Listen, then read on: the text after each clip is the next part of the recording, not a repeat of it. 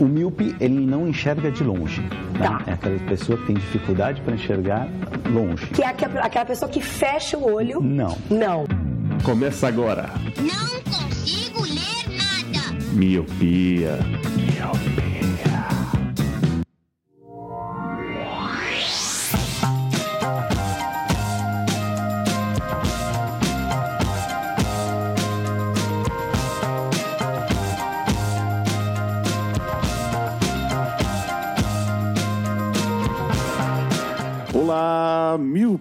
Seja muito bem-vindo, bem-vinda a mais um podcast Miopia. Fique à vontade, limpe suas lentes e ajeite seu fone porque estamos só começando. Eu sou Eliabe Sem Vergonha Santana Eu sou Leandro Oliveira. Eu sou Roger Ochoa. E eu sou o Lu Vergonha Alheia. e sim, meus queridos, hoje vamos falar desse sentimento que todo ser humano passa no seu decorrer da sua vida, talvez do seu nascimento até a sua morte. Não é o, o ranço ao Leandro, e sim a vergonha.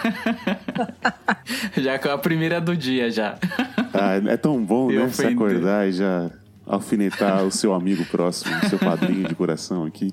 Canalha demais, mano. Mas hoje vamos falar sobre vergonha, sentimento de constrangimento, aquele sentimento que nos, nos deixa vulneráveis perante a sociedade, perante a vida, as situações que passamos nas nossas vidas pessoais ou profissionais. Hoje vamos dar um, um panorama aqui sobre o que é esse sentimento, os tipos de vergonha que nos cercam, então vem com a gente e venha passar essa vergonha aqui com miopia. E Leandro, como é que as pessoas, nossos ouvintes, podem ajudar o miopia a não passar mais vergonha na podosfera? Aí é bem difícil, né? Não passar mais vergonha, acho que não vai rolar muito, não. Mas se você gosta muito desse podcast, quer ajudar financeiramente a gente, você pode fazer isso de duas formas: pelo PicPay ou pelo Padrim. No PicPay você baixa um aplicativo para Android ou para iOS, cria sua conta, procura por miopia lá e escolhe qual plano mais cabe no seu bolso. Temos o plano de um real e o plano de cinco reais. No Padrim é a mesma coisa, não tem aplicativo, mas tem lá padrim.com.br, você procura por miopia, são os mesmos planos, um real, cinco reais. O diferencial do plano de cinco reais é que você pode entrar num grupo com a gente e com outros ouvintes do miopia que também passam muita vergonha. Exatamente. E atualmente, Lele, nessa pandemia que estamos passando, nesses meses, a gente fez um, um acordo que todo esse dinheiro que está entrando no nosso PicPay, com a ajuda dos nossos padrinhos, a gente está doando para uma instituição, diretamente do PicPay mesmo, que é a CUFA, né? Mães da Favela. Porque sim, né? Porque tem gente que precisa muito mais do que a gente. Então, você que está nos ouvindo agora e, quiser nos ajudar, saiba que esse dinheiro a gente está revertendo totalmente para essa ONG que está ajudando pessoas que realmente precisam. A gente consegue aqui segurar a barra, mas tem gente que está realmente precisando nesse período que está tenso. E se você quer doar e você tem o PicPay, tá lá direto no PicPay, a conta da CUFA é só entrar e doar. C-U-F-A, CUFA.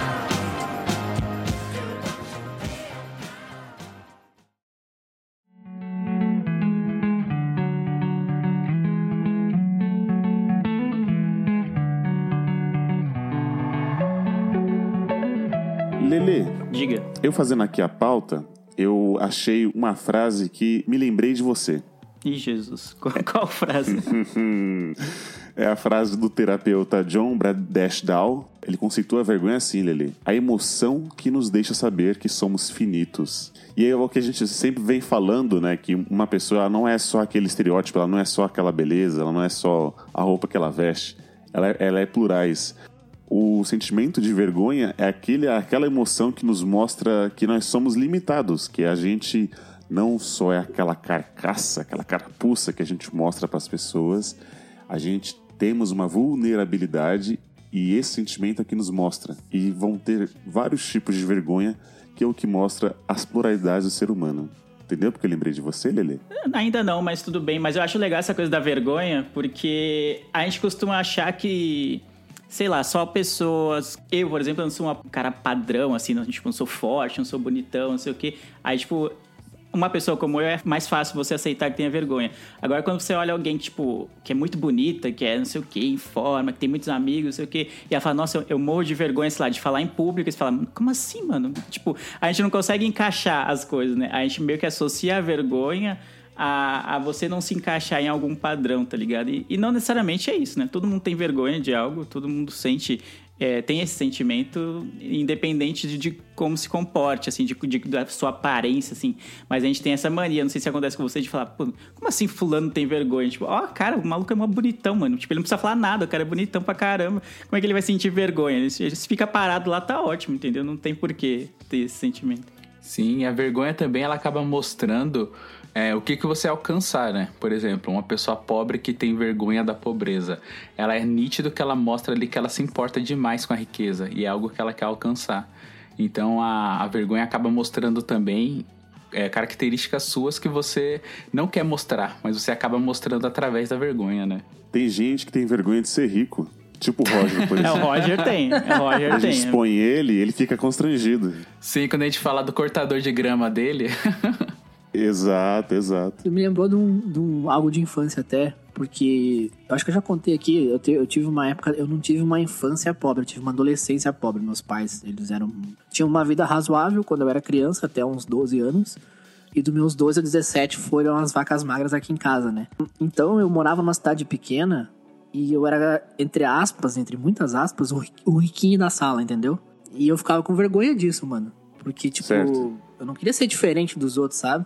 Eu, eu ficava com vergonha nessa época, assim, de ser criança e, tipo, e ser apelidado de riquinho, sendo que pra mim era, não era nada demais, sabe? Era algo normal. Então, eu, eu tinha vergonha disso mesmo. Até hoje, assim, é que hoje é, é difícil conviver com alguém eh, de extrema pobreza, que nem na época, assim, né? Por exemplo, na escola era muito misturado, né? Na mesma sala tinha uma pessoa muito rica, que não era eu, mas no, no caso, enfim. E tinha uma pessoa muito pobre. E, a- e eu ficava com vergonha né, nessa época, quando era criança. Hoje em dia, isso acaba não acontecendo mais. Eu não tô estudando, enfim, né? não tem mais escola. Mas eu tinha vergonha de, de, de ser uma pessoa bem de vida, enquanto tinha alguém ali que tava passando necessidade, sabe? Ô Roger, você já puxou um tipo de, de vergonha que é aquela exposição não desejada. Que a gente, na verdade, falou da- desde a infância, acho que até a nossa vida adulta, a gente está exposto a coisas que a gente não quer. Eu lembro de uma vez que fui fazer um trabalho na faculdade e aquela famosa apresentação, né? Tipo, de você já tem que se apresentar lá na frente. E era, tipo, uma aula de filosofia, algo assim. E meu grupo teve a brilhante ideia de fazer, tipo, um mini teatro mudo. Quando a gente chegou lá na frente, a gente percebeu o quão ruim foi essa ideia, porque você a gente ia ter que gesticular muito mais para poder passar a mensagem do que se a gente fosse só verbalizar o, o assunto. Aí eu falei, nossa, velho. Aí a gente tava lá meio que dançando, não sei o quê. Mas eu tava totalmente com vergonha, porque eu falei assim, mano, era só tipo, fazer um jogral, né? Mas não. A gente fez um teatro mudo. E quando, tipo, falar em público, eu, eu lembro que eu ficava muito com vergonha de fazer isso, sabe? Você percebia as bochechas aqui, as maçãs do rosto ficar quente, tá ligado? Aham, Nossa, você tá falando de apresentação. Eu lembro que no meu TCC a gente ensaiou antes, treinou. Cada um fez uma parte muito importante assim da apresentação e do próprio trabalho. Só que na hora de apresentar, mano, eu fiquei com muita vergonha. Cara, acho que eu nunca fiquei com tanta vergonha assim, porque tava a sala inteira ali, e aí tinha o coordenador do curso, tinha professores, tinha familiares de alunos. Eu nem quis levar ninguém, cara. Quando é assim uma apresentação, eu não levo minha família. Porque eu sei que isso vai potencializar minha vergonha. Então eu não levei ninguém, mesmo assim eu fiquei com muita vergonha. Eu fiquei com tanta vergonha, um lado do meu corpo ficou dormente. A minha boca ficou. Meu Deus! Eu pensei até que era derrame. Eu fiquei, mano, com a boca tão seca, tão seca, que quem já assistiu Eu, Eu Mesmo Irene, naquela hora que ele toma o remédio, que a boca fica seca, que ele toma o galão d'água, que a- os dentes ficam aparecendo. Eu fiquei tipo assim, tá ligado? Eu falei, cara, quem deve estar me assistindo deve ser uma coisa vergonhosa, horrível de estar vendo. E aí, a, uma amiga nossa, ela acabou gravando a apresentação, eu reassisti, eu falei, não, foi até que foi legal. Só que, pra mim, foi um negócio bizarro, assim. Eu falei, caralho, eu devo estar, mano, convulsionando aqui e as pessoas estão percebendo. E não. Foi só uma parada que era só eu mesmo, eu contra eu, tá ligado? Um negócio muito louco. Não, o bizarro entra no que eu falei logo na, na abertura. De que às vezes tem pessoas que eu, não, eu acho que não tem vergonha. Tipo, como assim você tem vergonha? Tipo, o Eli e o Lu, pra quem não conhece, o Lu eu trabalho com ele, o Eli eu conheço há um bom tempo, já não sei, há alguns anos. Eles são muito desenrolados, assim. Tipo, o Eli, por exemplo, ele teve a ideia de, em vez de fazer um jogral, um seminário normal, fazer um teatro mudo. Tipo, uma pessoa que sente vergonha na vida, que sou eu, caso, eu sou muito. Eu não, eu não teria essa ideia, porque ia me expor muito mais do que simplesmente um trabalho que todo mundo ia ter que passar, né, entendeu? Tipo, é, às vezes não entra na minha cabeça, às vezes, como alguém assim tem vergonha. Tipo, o Lu, mano, ele fica trocando ideia com todo mundo na rua. A gente vai sair para almoçar no trabalho, ele fica, ô, fulano, não sei o que, e aí, não sei o que, e o Corinthians? Eu, fulano, não sei o que, não sei o que. Ele conhece todo mundo no trajeto pro trabalho. Eu passo, mano, eu só falo, oi, bom dia, obrigado, e é isso, com licença. falo só o básico pra ser educado com as pessoas. O Lu, não, ele troca ideia, parece um vereador, tá ligado? Eternamente em campanha, eternamente em campanha. o Leandro é tipo uma navalha bem afiada, ele passa cortando assim, ó. Fui! Ninguém nem vê o Leandro. Quando vê, ele já passou, mano. Caramba, Vote né? Luciano Barbosa, número 13. 13, é, melhor. Gostei, Roger.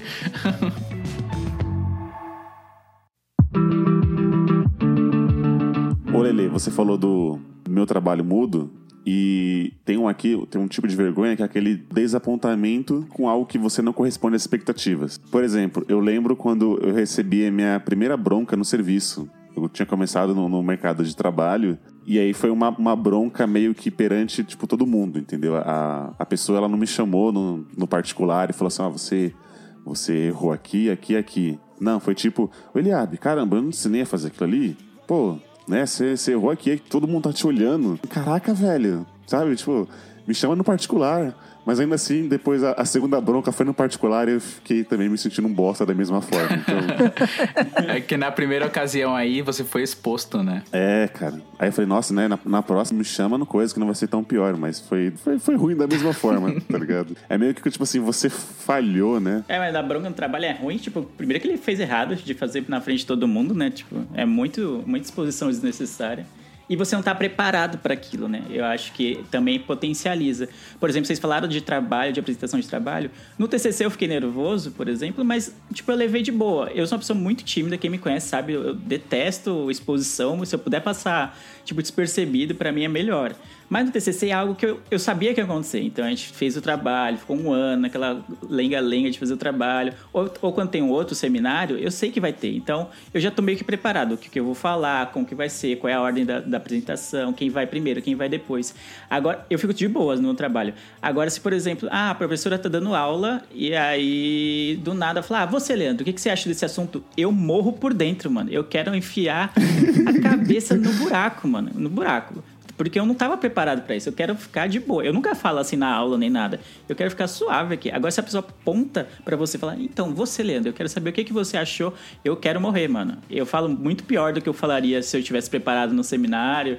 Eu fico vermelho, sabe? Me incomoda muito. Porque acho que é essa coisa da surpresa. Tipo, eu não tá esperando o que, que vai rolar. E aí, quando vem, meio que entra em pânico, começa a se afogar em você mesmo, tá ligado? Eu não curto, não, mano. Então, no começo do cast, quando ele te chamou, ele sem saber quase fez o que os professores fazem com você, né? Não, ele faz isso sempre, né? É, e ele ficou tipo, é o gancho, eu não. Que, que gancho? Eu não tô entendendo nada. O que acontecendo? Foi tudo combinado, Leandro. Você não entendeu, foi de É. propósito. Foi pra mostrar como que a situação funciona.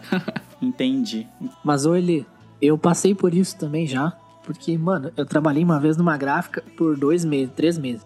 Ah, eu tinha uma chefe, cara, que ela era o diabo na terra, velho. Ela fazia isso com todo mundo, na frente de todo mundo, sabe? Tipo, uma vez eu imprimi um bagulho lá no papel errado. Era pra imprimir, sei lá, numa folha simples, eu imprimi uma folha de desenho. E daí ela chegou na minha mesa e jogou o papel em cima da mesa. Que que é isso aqui? Olha isso aqui. Tu imprimiu na folha errada, na frente de todo mundo, tá ligado? Mano, aí eu, nossa, eu odiava aquela mina, mano. Nossa, eu odiava demais, cara. Ela odiava com todo mundo, ela era muito escrota com todo mundo. E isso eu acho muito errado.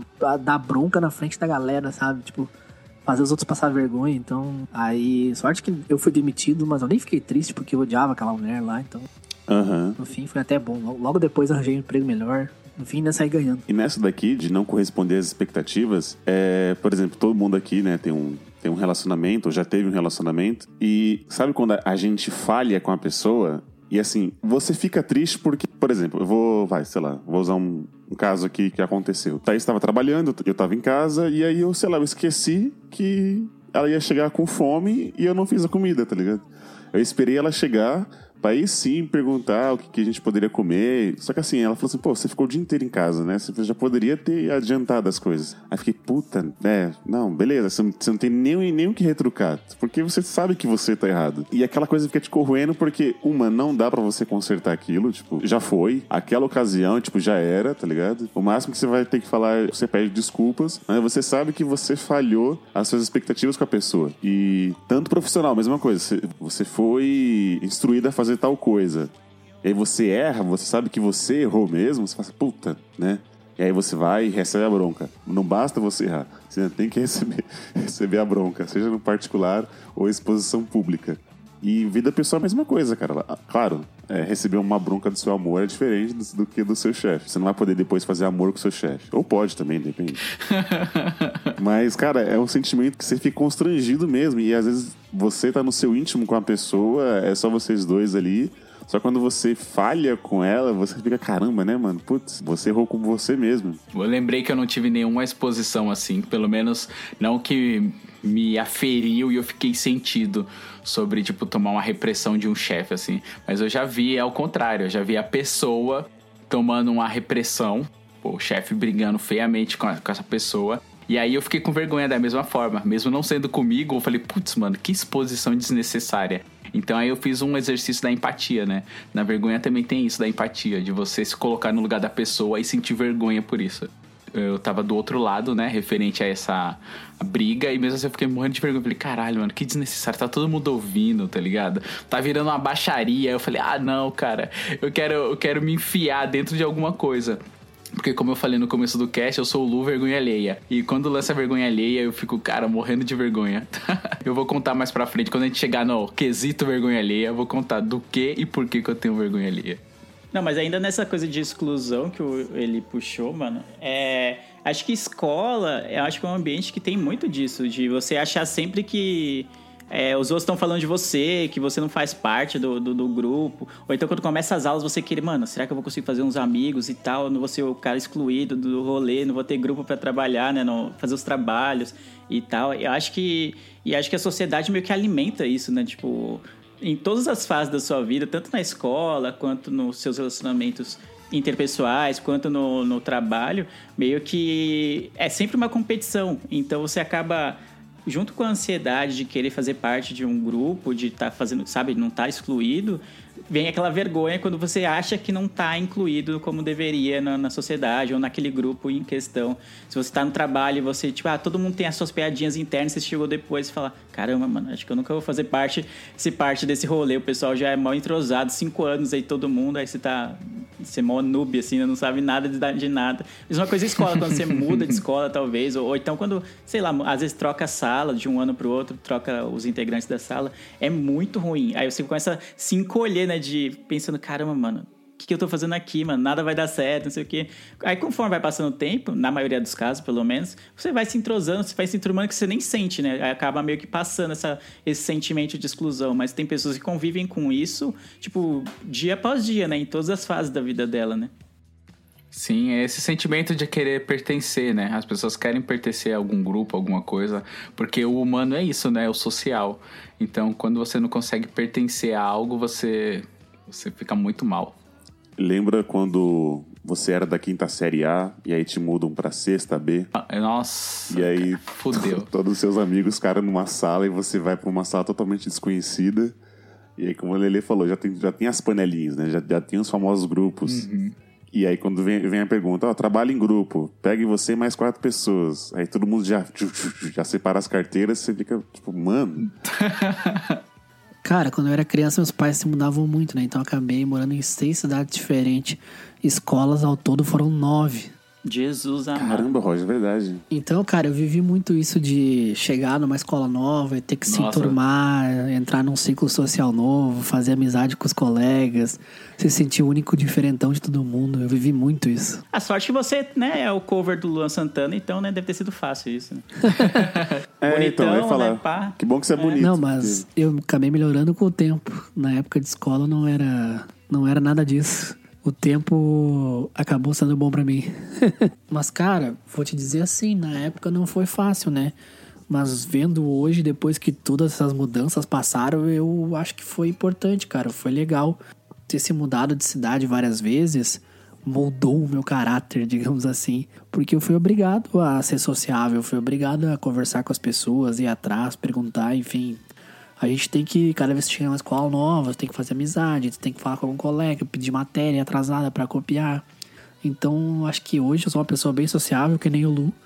Eu e ele somos vereadores. Sempre tá socializando com amigos novos, com pessoas novas. Eu acho isso legal. Hoje eu tenho muitos, muitos amigos aí espalhados. Pessoas que eu não converso tanto, mas tenho rede social, volta e meia lá, troco uma mensagem no Facebook ou no Instagram. E é bem legal isso, cara. Eu conheço bastante gente de bastante cidades diferentes. Nossa, Roger, eu quero te falar que eu também, mano. Eu acabei mudando bastante quando eu era mais novo. Principalmente quando eu vim aqui pra São Paulo. A gente morou muito de aluguel, né? Então a gente ficava mudando de casa em casa. Eu acabei mudando bastante de escola. Não nove escolas, mas foram bastantes. E, mano, acho que isso me moldou também. Porque me obrigou a ser mais sociável e, e tentar ser mais ardiloso para conseguir é, para conseguir se envolver em outros grupos e tal, porque quando eu cheguei da Bahia para cá, eu me senti muito deslocado, porque aqui em São Paulo até hoje é assim, tem aquele negócio de aquela maneira pejorativa onde as pessoas falam assim: "Ah, baianão, que não sei quê". E eu era uma criança falando com puta sotaque, eu sentia muita vergonha disso. Cara. Caramba, né, velho? É, tanto é que até hoje eu chamo minha mãe e meu pai de manhinha, painho, e minha irmã, quando a gente veio para cá para São Paulo, a gente era muito zoado por causa disso. A gente sofria muito bullying. Na época era só zoação, mas era bullying. E aí ela teve que mudar. Ela não chamava mãe e painho, chamava mãe e pai, porque todo mundo chamava de mãe e pai. Então ela se sentiu obrigada a chamar de mãe e pai pra não ser zoada. Só que, mano, eu era tinhoso. Eu falei, não, vai ser mãinha, painho, eu não vou negar. E, mano, até hoje eu chamo de mãinha, painho. E quando eu vim pra cá, a galera zoava demais por causa disso. Tipo, ah, o sotaque, é, a maneira de falar. Criança é foda, né? Eu tive que me adaptar. E aí eu aprendi a, a ser mais sociável por causa disso. Então eu tô como o Roger, moldou o meu caráter. E essa coisa de sociável também me ajudou na época de escola. Porque como eu era bem comunicativo, e eu sempre fui. Eu sempre fui muito nerd, mas também gostava muito de esporte, carros, etc.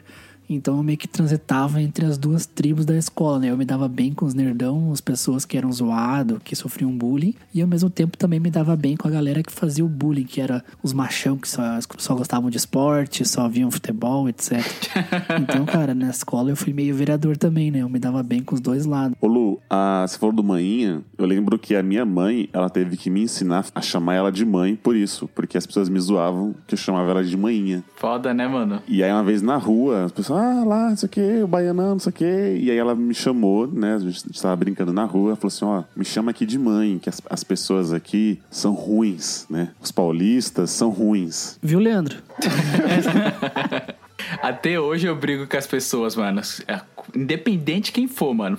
Ah, baianão, que isso aqui eu falo, por que baianão? Não tô entendendo. Tipo, banco louco, tá ligado? Pra expor a pessoa. Porque, mano, é, quando eu era mais novo, eu fiquei muito envergonhado sobre isso, sabe? Eu, tentaram me reprimir. Eu falei, não, mano, não vou me reprimir. Hoje não. A gente tá falando de grupos. é, eu lembro quando surgia as. Quando você é adolescente, né? Vai, você vai ter as famosas tribos, né? Então tem as, as turmas da- da- das patricinhas, tem os emos, tem as pessoas que querem bater nos emos, que são a maioria. E aí eu, eu lembro que eu ficava migrando de um grupo para outro grupo. Então tinha uma hora que eu ficava na turma do pagode. Tem outra hora que eu era do, do clubber, tem outra hora que eu era do rock. Tu era de onde tinha uma menininha que você gostava, né? Era um camaleão. É, você, também, é, Exato, so- você velho. também é só rateiro, ele.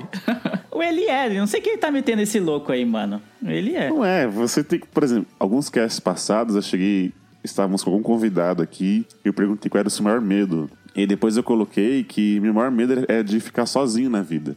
Música do Naruto Triste. É uma das coisas que eu sempre, tipo, igual, a gente tá passando por, por esse negócio de ficar em casa, e falo assim, mano, eu não, eu não vejo a hora de, sabe, de, de ver gente, tá ligado? Até ver uma galera que, tipo, eu não me importo tanto, mas pelo menos só de sair. Nem nem que eu veja meu.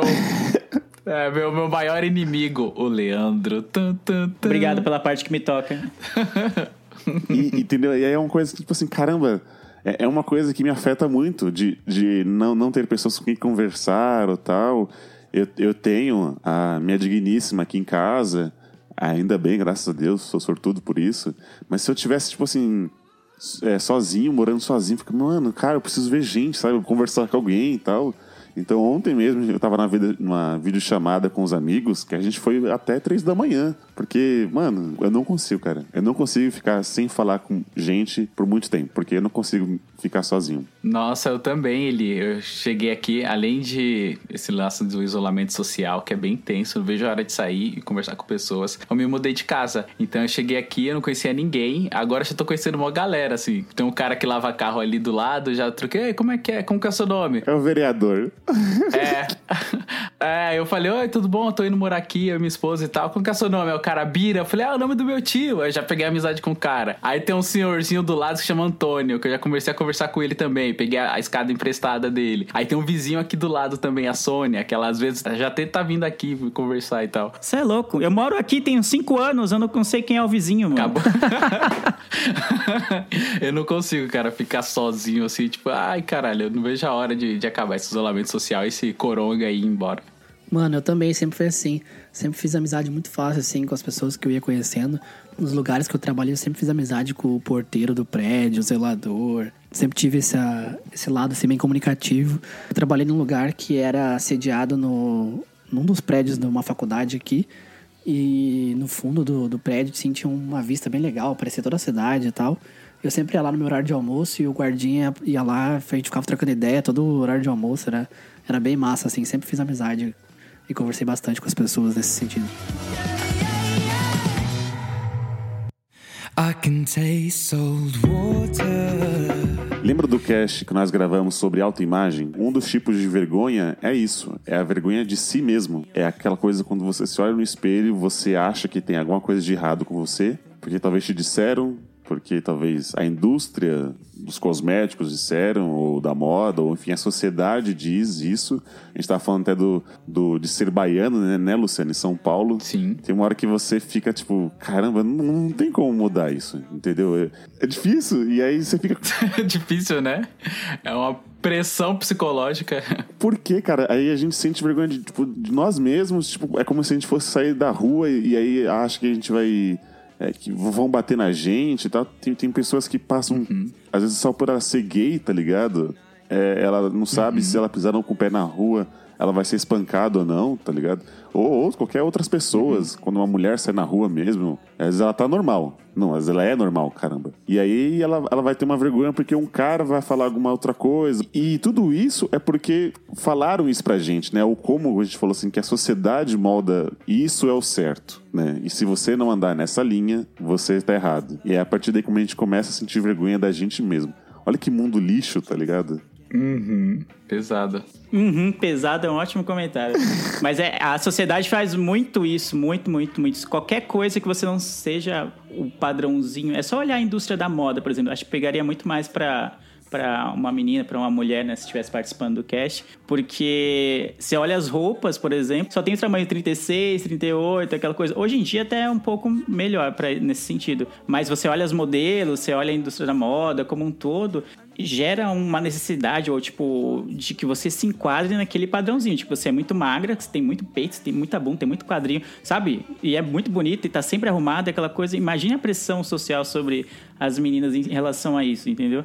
E aí, quando você olha para você mesmo e não se, não se vê naquele padrão, ou então se um cara também, tipo, você olha no, nos comerciais, é sempre um cara muito fortão, não sei o que, bonito, pá, com a barba muito bem feita, aquela coisa toda, o cabelo muito arrumado e você não tá perto disso e fala, nossa, mano, o que, que eu tô fazendo aqui, né? Se sente excluído, né? Tipo, essa loja, quando eu vejo um comercial, você fala, não, essa loja aqui não é para mim, né? Tipo, como que eu vou usar uma coisa dessa? Imagina uma pessoa que é obesa, uma pessoa que tem, sabe, não, não tá naquele padrão, não vai conseguir se encaixar. E o mundo, em vez de ser um lugar, como é que chama, bom, tipo, sociável, que, te, que faz com que as pessoas se encaixem. Que te abrace, né? Te conchegue. É, e te abrace e te fala, não, te aceito do jeito que você é, não. É, ele fala, não, você tem que se encaixar no padrão. E não a gente que tem que vender uma roupa maior ou menor, ou assim, ou assado, ou de tal cor, entendeu? Então é, é comum que as pessoas se sintam muito excluídas nesse sentido também. E a moda, a, a mídia, o marketing, a publicidade como um todo, tem muita relação com, em como a gente se vê, assim, né? Se você não se vê daquele jeito que tá, tá retratado numa revista, num, num jornal, num, num, comercial de TV, fica muito difícil você se sentir bem consigo mesmo, porque parece que você não, não tá se encaixando, né? Cara, eu percebo isso bastante nas pessoas que têm uns empregos bem fodidos, assim. Tipo, sei lá, a pessoa que é gari, uma pessoa que é atendente de McDonald's ou que é atendente de uma praça de pedágio. Às vezes eu vejo que essa galera tem um pouco de vergonha do emprego, sabe? Que eles até chamam de subempregos, né? Isso, isso. E cara, eu já trabalhei em loja, eu sei como é que é, tipo, sempre tem alguém, uma ou outra pessoa que vai lá ser atendida e tu tenta atender bem e ela caga ou é trigrossa com o atendente. Então, imagino, por exemplo, que McDonald's deve acontecer muito, muitas vezes, ou em algum outro subemprego, alguma outra serviço de atendimento, lancheria, esse tipo de coisa, sabe? Eu lembro que uma vez eu trabalhava na frente do McDonald's num antigo trabalho meu. E eu ia lá muitas vezes tomar café, enfim, lanche. E um dia eu tinha uma funcionária lá que eu achei ela bem bonita e por acaso encontrei ela no Orkut depois. Por acaso. Por né? acaso, Por acaso né? é Stalker, ótimo, né? Stalker maluco. Foi por acaso? Talvez, não sei. Deixa aí no ar. Mas enfim, aí eu adicionei a menina no Orkut e tal. Não lembro se era Orkut ou Facebook já. E a gente começou a trocar uma ideia e ela falou assim: Ah, mas você não tem vergonha por eu ser atendente do McDonald's? Pra- Eu falei: Não, é, pra mim é um emprego como todo outro, um emprego normal. Meio foda a situação pensar isso. E, cara, tipo, aqui no Brasil, alguns empregos são muito subvalorizados, sabe? Tipo, por exemplo, assim, um pedreiro, cara. Olha todo o conhecimento, toda a inteligência que ele tem pra fazer, tem que ter pra fazer uma casa, sabe? O conhecimento que ele precisa pra fazer uma casa, cara, é muito maior do que o conhecimento que eu preciso pra usar um Photoshop, um Illustrator, sabe? Tudo que a casa depende, toda a estrutura que uma casa precisa pra funcionar direitinho, sabe? Encanamento, alicerces, paredes. E esse conhecimento todo não é valorizado, né? Eu sempre falei isso, mano. Eu também. Porque o meu pai é pedreiro. E aí, cara, ele tem uma inteligência enorme. E eu vejo que até ele tem vergonha disso. Eu lembro que quando eu comecei a trabalhar também no telemarketing, eu morria de vergonha de falar que eu trabalhava em telemarketing, mano. Era uma- aquela coisa de, da sociedade, novamente, da empurrar o que, que é padrão, o que, que é, é, sucesso, o que, que você tem que fazer e tal. Então eu tinha vergonha também de falar, putz, eu trabalho em telemarketing. Só que com o tempo eu fui ficando mais maduro nesse quesito e, mano, foda-se. Esse é o trampo que eu tenho agora. Se eu quiser mudar, eu que tenho que mudar, não é a sociedade que tem que falar. Não, e, e outra, ge- geralmente esse tipo de. Geralmente não, né? Mas em alguns casos, essa vergonha com nós mesmos acontece quando a gente contrapõe assim, você tá conversando com uma outra pessoa e aí nessa conversa você sente uma vergonha. Eu acho que eu até comentei aqui nos bastidores, tem um ouvinte nosso, o Eric. Beijo, Eric. Beijo, Beijo, Eric. Eric. Estávamos tomando um café e aí não sei o que você estava falando do- de serviço e tal. Aí ele, aí ele perguntou assim, mas ele, você tem. É, você fala inglês, né? Eu falei assim, não, eu não falo. Ele, ah, mas você lê, você entende? Eu falei assim, não. Aí ele, mas você não fala nada, nada? Aí eu por dentro, por favor, para, né? Tipo, ele já está morto, pare, ele já está morto. e ali eu fiquei com vergonha, cara. Que tipo, não, não sei, mano, não sei. Eu não vou falar, não. Manda meu currículo lá, aqui, ó, mato no peito aqui. Não, não vou falar isso. E assim, até aquela conversa eu tava de boa. Aí quando ele entrou nesse assunto, eu falei, caramba, realmente, mano, puta, eu preciso correr atrás disso e tal, mas. Mas beleza, foi só um pequeno momento que eu fiquei meio constrangido comigo mesmo ali, de não, de não Pô, saber. Um lampejo de vergonha. É, foi um lampejo. e aí depois seguiu o baile, entendeu? Vamos lá. É a mesma coisa quando a gente. Tipo, você tá num relacionamento, você terminou e alguém perguntou: Ei, como é que tá fulana? Pô, faz tempo que eu não vejo ela. Aí você fala: ah, é, né, é, terminamos, Nossa, a gafe. né? É, você fica. Ah, mas isso aí, tipo, não tem como a pessoa saber. Aí, tipo, se ela não pergunta da fulana porque ela, e ela acha que vocês estão namorando ainda, é meio. Tipo, ah, falou comigo, nem perguntou, né? Não sei o que e tal. A pessoa quer ser, tipo, educada e aí passa por uma gafe assim, sabe? Nesse ponto não me afeta muito, não. O que me afeta, às vezes, nem, nem por mim, eu fico com a vergonha até alheia, vai, pode-se dizer, porque vocês estavam falando esse negócio de trabalho, de ter a vergonha do, do que você faz, não sei o quê.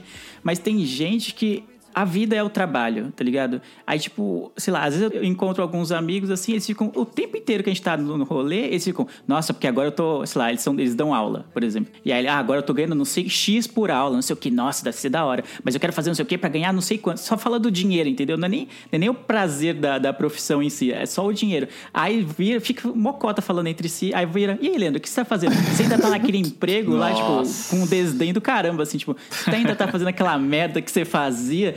Sabe? Eu nunca tive vergonha dos empregos que eu tive. Tipo, falo normalmente. Que tem gente que às vezes tem essa coisa de ser viciada em trabalho, sei lá, ou então viciada no, no dinheiro, de querer ter mais dinheiro, que é algo. No status, é o lance do status, né?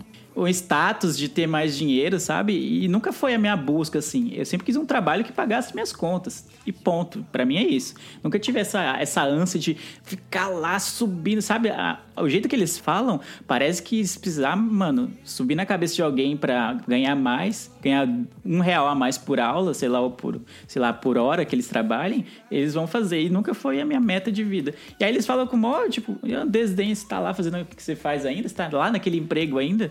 Falei, tô, mano, tô bem, tá da hora, pago minhas contas, eu bato ponto, saio fora e acabou, entendeu? Tipo, deu seis horas, eu, a menos que tenha que fazer uma extra, assim, que não- às vezes acontece, mas deu seis horas, eu desligo em geral. Eles não, sabe? No final de semana ainda tá naquela ânsia de, ah, não sei o quê, tem que fazer não sei o quê pra ganhar mais, sabe? E, sabe? E quanto mais você ganha, parece que nunca você tá completo. Então nunca foi uma ânsia, assim. Mas dá vergonha, tipo, no- acho que durante a conversa, porque eu fico, meu, o que vocês estão fazendo, tá ligado? Tipo, aproveita a vida, vocês já. Dá vergonha durante a conversa. É, ma- mano, é que vocês. Cara, vocês já ganham muito dinheiro. Tipo, aproveita a vida. Para de falar de dinheiro. Para de falar de ganhar mais dinheiro. Cara, só relaxa. Só vive, tá ligado? Seus amigos tinham que ser que nem o Lu, rico e humilde. Nossa, seus, Expõe o Lu aí, seus expõe o Lu aí. Realmente ele é uma pessoa mais modesta nesse sentido. Ele fica falando, não, não sei o que, eu sou chão de fábrica, aquela coisa toda. E, e, e. Eu sou. Eu, o Leandro fala, é, você é chefe, você que eu falo. Imagina, sou chão de fábrica, tô igual com os meus pares. Você acha? Tamo junto, mano. Não tem essa, não. É, aí todo mundo sobe pra pegar o metrô e ele lá na, na limusine. Seus rabos, mano. É, vocês ficam vendendo essas fanfic. Aí a galera vai acreditar. Chofer, né? Ah, Olha, seu ó, o rabo. Lu tá com vergonha de ser rico, tá Ah, é vendo? vergonha de ser rico. Não, esse aí é o Roger que sofre disso. o Leandro puxou uma coisa legal aí, cara, que é uma coisa que eu sofro bastante, que é vergonha alheia. Nossa, mano, eu tenho vários exemplos assim de vergonha alheia. Por exemplo, se eu tô assistindo alguma premiação, seja Oscar, Grammy, qualquer coisa, mano, eu já fico tenso. Porque eu sei que em algum momento alguém vai estender a mão, aí é pra pegar o prêmio, aí fica naquela coisa, aí um estende a mão, o outro não pega. Mano, quando isso acontece, eu fico com uma vergonha, mano. Eu não consigo assistir mais a TV. Eu mudo de canal, eu, eu tento distrair, porque eu fico pensando o tempo inteiro nisso. Eu fico, caralho, mano, o bagulho é mundial, é o mundo inteiro tá vendo o vácuo que você ficou, que não sei o que, mano.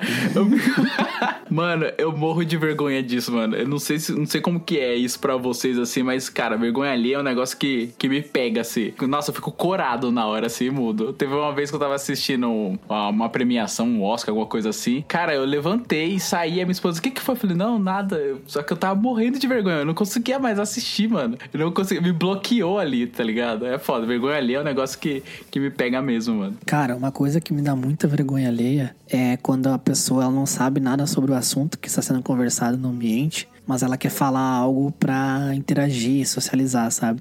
Por exemplo, assim, eu tenho um tio meu que ele não sabe nada de futebol, mas se tem duas pessoas conversando sobre futebol, ele fala umas coisas aleatórias pra poder entrar no assunto, tipo assim, pai, o Grêmio, né, ganhou ontem, jogou bem, não, jogou bem. o seu, o Eli é seu tio. Esse sou eu. Mano, eu fico com muita vergonha porque a pessoa que tá junto não sabe, né? Mas eu que conheço ele sei que ele nem deve ter assistido o jogo, tá ligado? Falou só por falar mesmo, só pra fazer parte do assunto. Mano, me dá uma vergonha alheia assim gigante. Cara, eu não consigo entender esse sentimento de vocês, de ter vergonha alheia. Foi até pesquisar, né, o porquê que, que, que as pessoas sentem isso mesmo. O Lu fala que ele, ele deixa de assistir alguma coisa porque ele, né, você tá tendo a mesma empatia que uma pessoa tá passando aquela vergonha, sei lá, né, de estender a mão, de ficar no vácuo. E aí você quer trocar de canal. Eu não consigo ter isso, Lu. No máximo eu vou rir, tá ligado? Mas eu não consigo ficar nesse nível. Tem um exemplo que é do Rony Von, você já ouviu? Você já viu esse caso?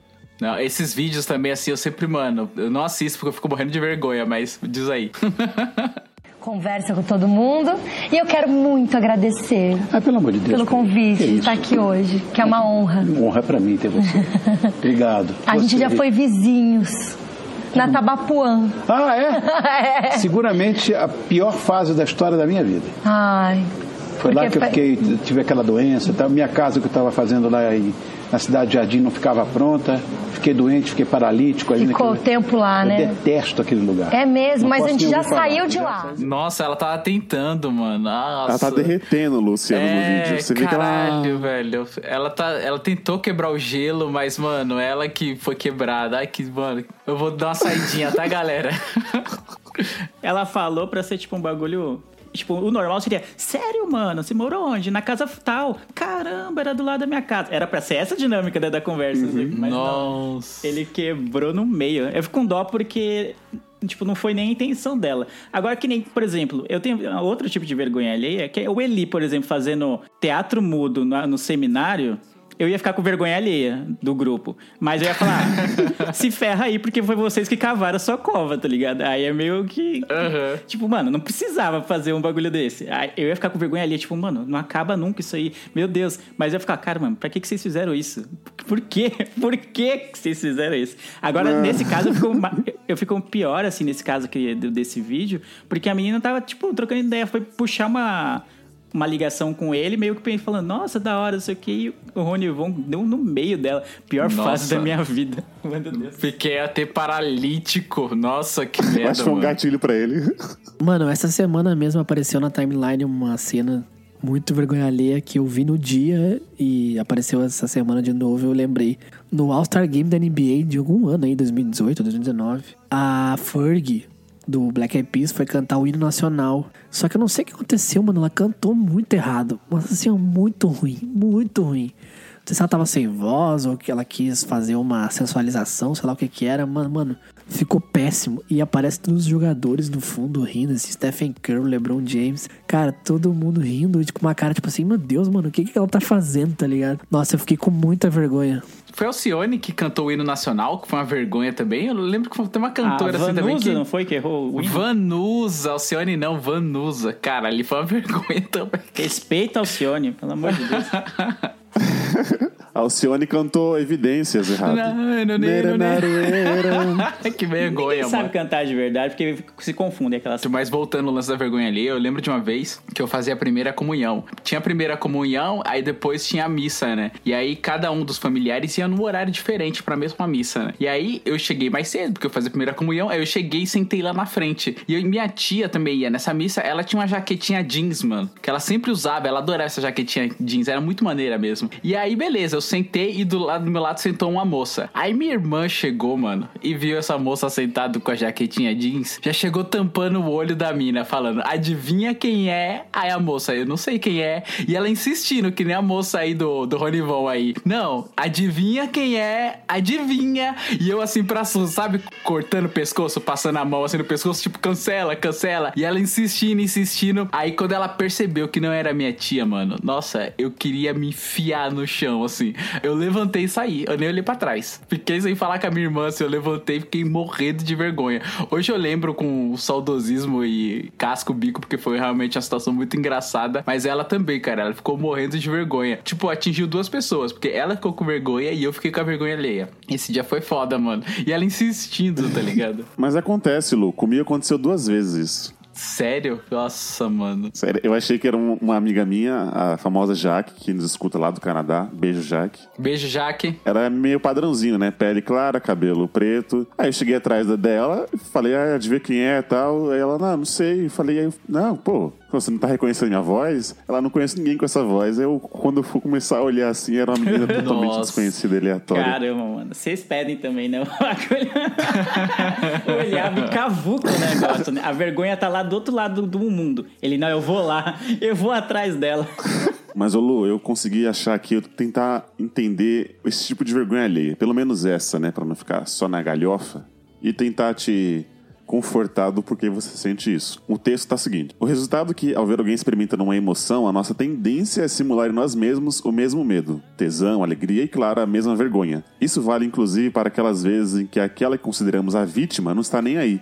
Mas você está. Abre aspas. É como se nosso cérebro, ao identificar uma situação desafiadora, nos desse uma provinha para degustação, fecha aspas. É o que diz a Renata Pereira, pesquisadora do Laboratório de Neurociência do Comportamento da USP. Olha aí. É louco. Por que chora, SciCast? Isso é louco.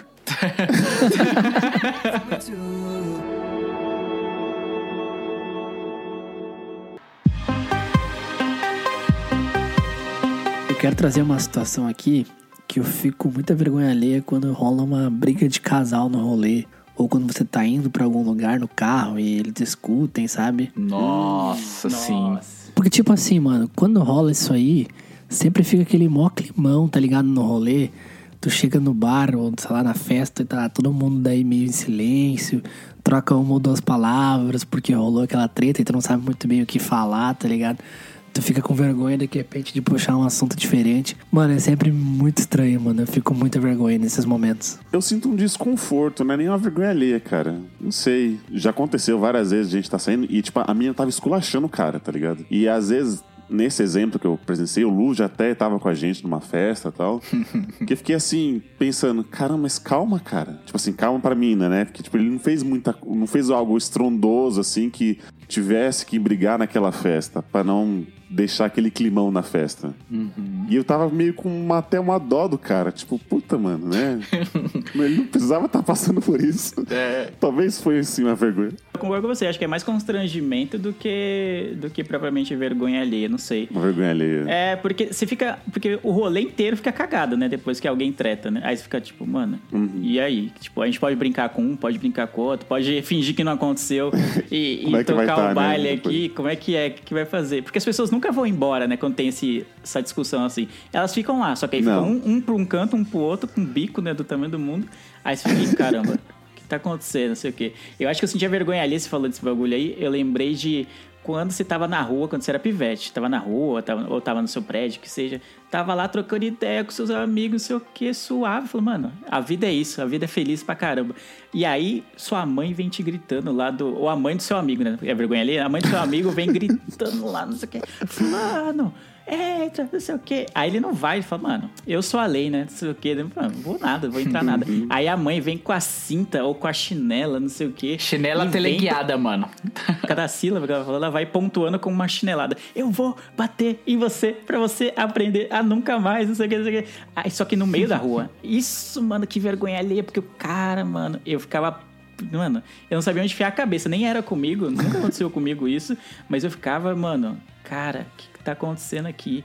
Porque o moleque apoiou da mãe na rua, né? É, acho que se você não é a pessoa que apanha, você vai ter um amigo que é assim na, na infância. Eu tinha um amigo que era assim também. Ah, sempre tem. E ele morava esporadicamente longe. Então a mãe dele vinha de longe assim. Ela dava mó gritão. Falava o nome dele, né? Pi!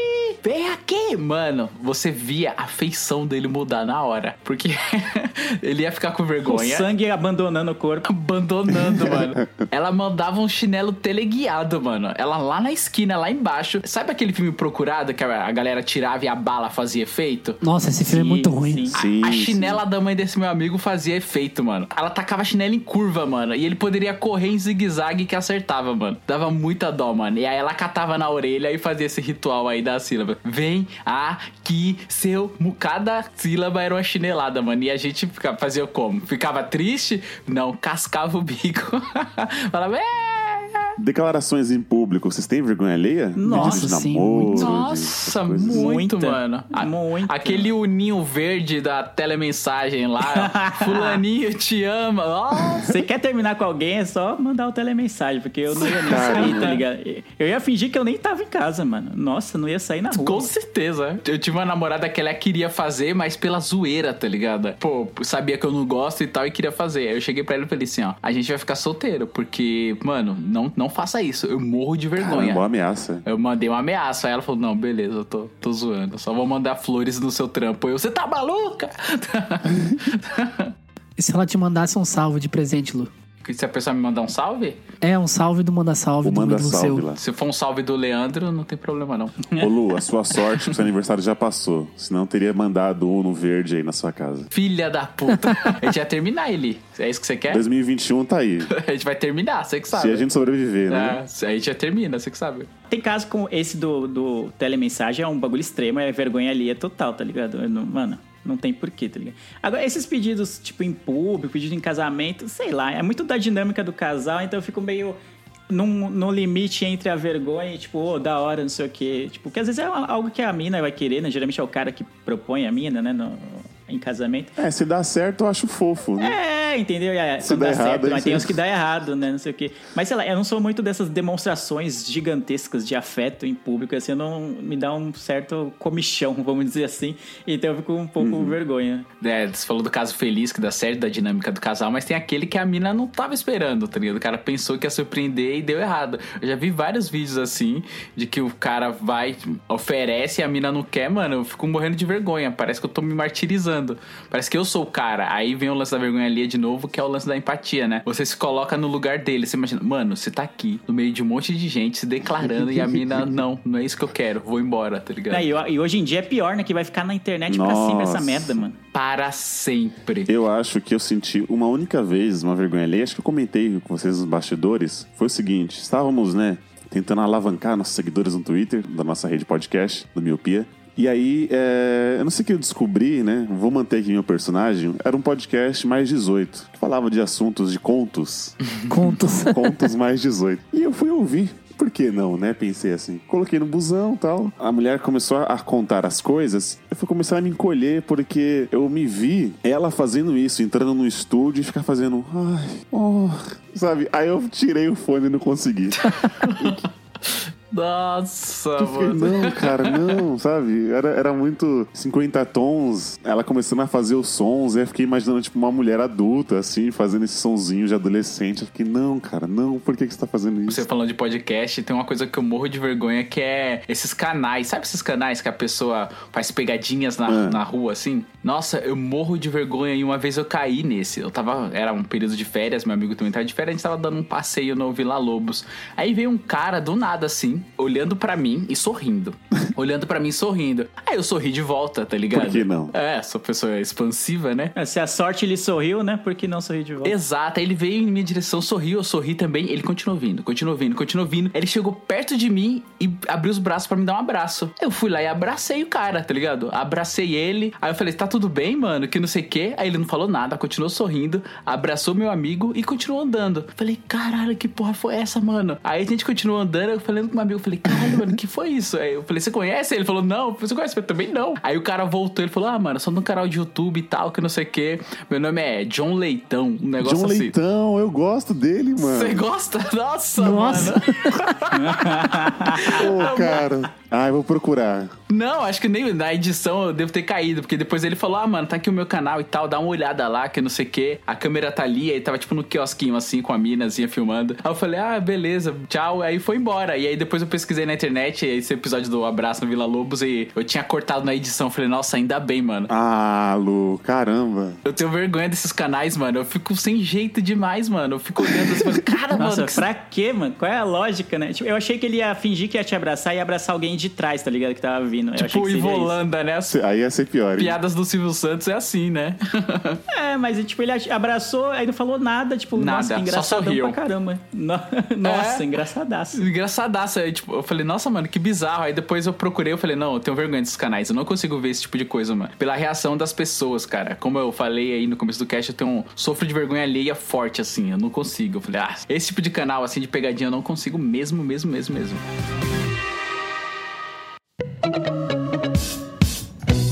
Mas assim, deixa eu fazer uma pergunta pra vocês. Qual a maior vergonha que vocês passaram na vida? Que vocês lembram assim? O momento mais vergonhoso ou a situação que vocês ficaram com mais vergonha? Que vocês lembram? É, não foi a mais assim, nossa, cara, mas me marcou, ficou, ficou na minha memória. Quando eu era pequeno, eu era muito rueiro, assim, vivia na rua brincando, jogando bola, correndo e tal. E aí, uma vez a bola caiu no telhado, eu fui pegar essa bola, e aí eu subi no banco, escorreguei e minha mão entrou na lança. Ô, louco. Caralho! É, cortou feio minha mão e tal, foi bem feio. Eu ia perder o movimento dele, foi uma merda foda. E aí eu tive Ô, que Lued, é vergonha, não quase morte. viu? É, não entendi também. É, não é aquela experiência lá que nem do The Away lá, uma experiência de quase morte, não é isso? É. Essa volta pra contar que eu tive que tomar antitetânica. Eu acho que eu tinha uns 15, de 14 anos por aí. Aí eu fui no médico pra tomar antitetânica. Aí a enfermeira falou assim: é, a injeção ela é aplicada no bumbum, tá? Aí abaixa a calça. Quando ela falou, eu nem deixei ela terminar de falar, mano. Puxei calça, cueca, no chão, tá ligado? Joguei no chão e fiquei lá nu, em pela. Quando ela olhou, ela deu um gritão, ela, ah! E tampou o olho assim, né? Ela, não, não é isso, é só pra. É só um pouquinho da bunda, mano. Na hora eu fiquei morrendo de vergonha, mano. Porque eu nunca tinha tomado injeção, eu não sabia como Nossa, era Luciano. e tal, tá ligado? E aí não era esse propósito, tá ligado? Não era nem pra fazer graça nem nada, é que eu realmente não sabia. E aí ela falou: não, é só. Mano, é só um pouquinho assim. Você levanta só um pouquinho abaixo, né, no caso. E aí aplica. E, cara, eu fiquei morrendo de vergonha. Eu saí lá do, do quiosquinho, assim, do, aquela cortininha, morrendo de vergonha. Aí depois, quando eu, eu dei as costas assim, eu vi elas conversando assim, cascando o bico. Aí eu fiquei com mais vergonha ainda, tá ligado? Eu acho que até hoje ela deve contar essa história pra todo mundo. E eu fiquei morrendo de vergonha. Foi essa minha história, assim, que eu lembro de bate-pronto de vergonha. A minha maior vergonha, eu morava com a minha mãe ainda, e eu tava tomando café, já tava de roupa social tudo mais, né? Vendo previsão do tempo e tal. E aí eu tava no sofá, e aí veio aquela vontade de, sabe, se dar um, um peidinho, né?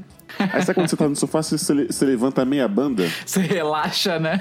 É, você levanta meia banda para que saia o ar saia mais fácil, né? Aí levantei, fiz.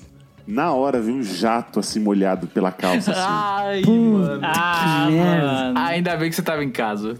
Nossa, aí eu levantei assim, minha mãe falou assim: o que, é que tá acontecendo? Eu falei, não, nada. Aí eu comecei a andar meio igual a Dona Clotilde quando o ferro bateu no pé dela. comecei meio que andar porque eu tava vendo que tava escorrendo. Ela, que foi, filho? Que foi? Falei, não, mãe, eu me caguei, sabe? Eu tava com muito.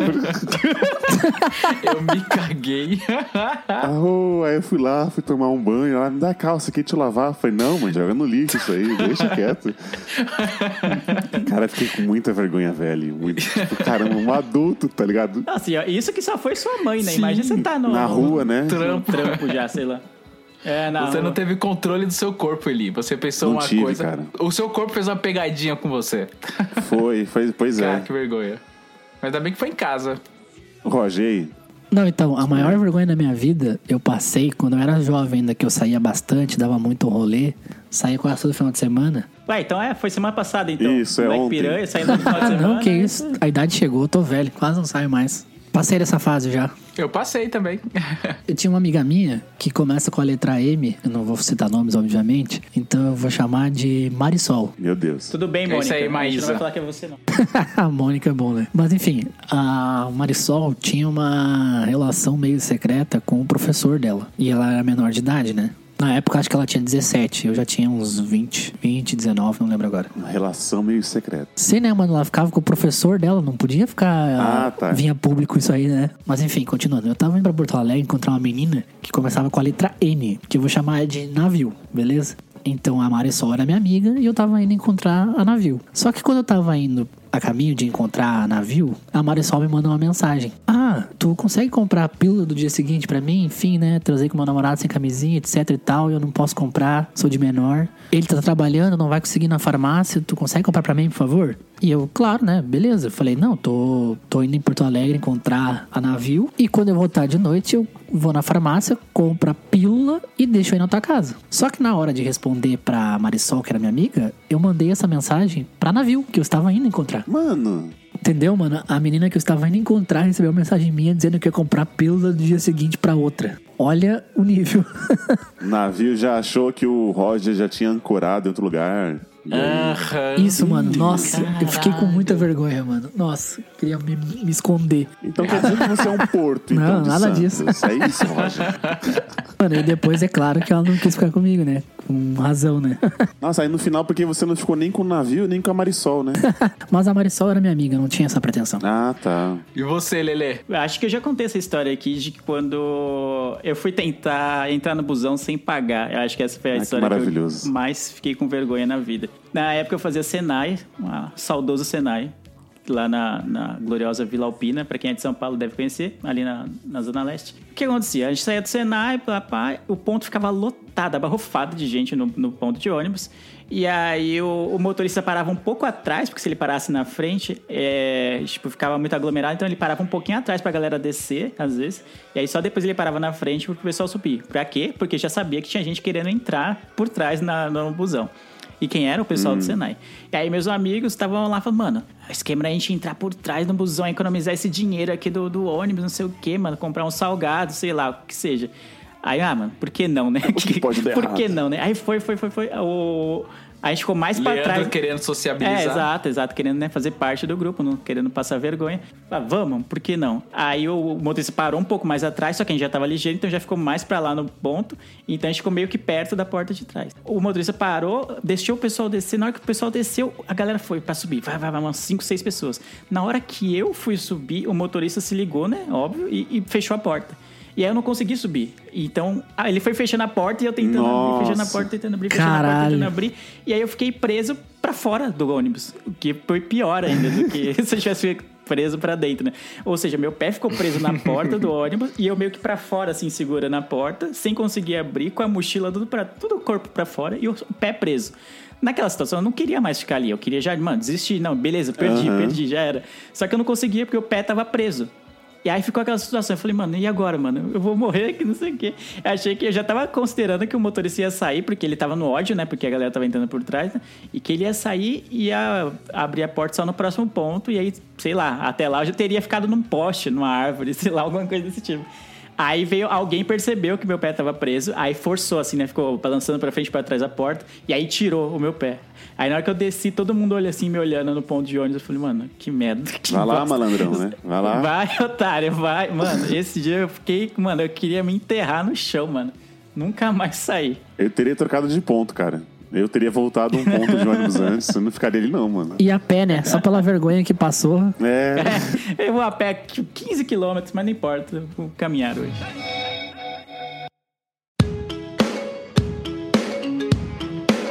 Então é isso, Milpes. Eu espero que vocês tenham também passado vergonha, revivido essas emoções. Eu espero que vocês tenham entendido esse cast, os tipos de vergonha. Tentamos aqui abordar de uma forma mais, mais superficial do, do tema, porque ele é um tema muito complexo, ele é muito profundo, e, e aí não, não, não daria tempo para explanarmos com mais seriedade, até porque nosso foco é te entreter e passar vergonha para isso. E sempre lembrando que você pode nos compartilhar, compartilhar o miopia por aí, compartilhar pro seu amigo, para ele passar também uma vergonha, você mostrar para ele. É só você mandar esse link ou nos mandar também uma mensagem em todas as redes sociais, como arroba podcast miopia. Espalhe para a podosfera, espalhe pelo Brasil mundo. Vamos alcançar o maior número de míopes nesse Brasil afora. É isso, senhores? É isso. Então é isso. Obrigado, senhores, por mais um podcast gravado. Obrigado a você, míope, que escutou a gente até aqui. Eu vejo vocês todos no futuro e tchau!